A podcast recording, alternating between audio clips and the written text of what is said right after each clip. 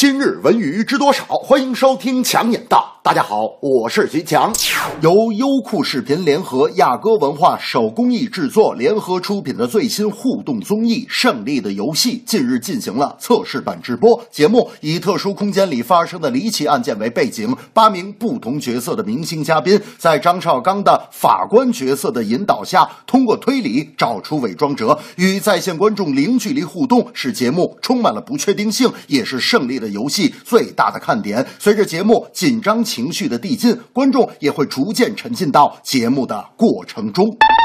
由于节目的环节设置和游戏规则非常适合广告的植入，《胜利的游戏》也被称为广告营销最大化的综艺节目。嘉宾扮演的职业属性、身穿的衣着服饰，甚至节目道具，通过剧情加互动和花式植入，可以让节目内容与品牌价值深度融合，达到无痕迹式广告，实现品牌持续发酵，从而最大化的满足广告商的需求。不论品牌推广还是收视效果，都会在。在节目中达到共赢，大明那天就说了，资本各种运营，广告铺天盖地，还是开公司挣钱快呀。强子，咱俩干脆合伙开个有限公司吧，专做文化产业。我说好啊，不过咱们得给公司起个啥名呢？大明说就俩字儿，能力，突出咱俩办事儿的能力。我说明白了，干脆咱们就叫能力有限公司。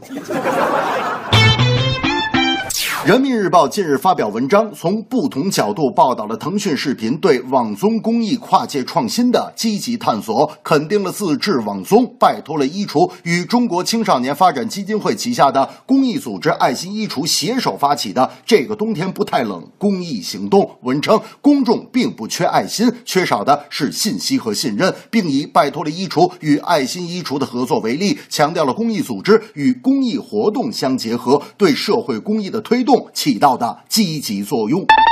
作为一档高品质的口碑网综，拜托了衣橱在传播轻松快乐的同时，还希望承担起更多的社会责任，探索网综加公益的跨界合作，以共赢模式推动社会正能量的传播。这一创新模式引发了媒体的广泛关注。节目开播后，公益行动的步伐也日益紧密。节目组通过多维互动等形式推进公益活动。目前，节目购置的冬衣已由志愿者亲自送到新疆托克逊地区的。孩子们手中。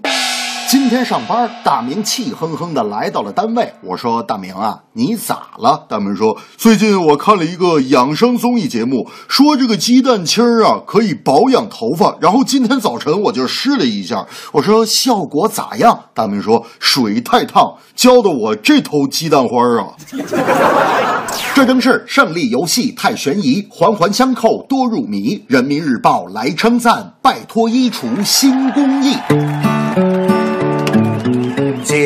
胜利的游戏，最新网络综艺，广告植入多合理，内容有新意，公益之心要常有，一起手拉手，无私奉献有追求，爱心来守候。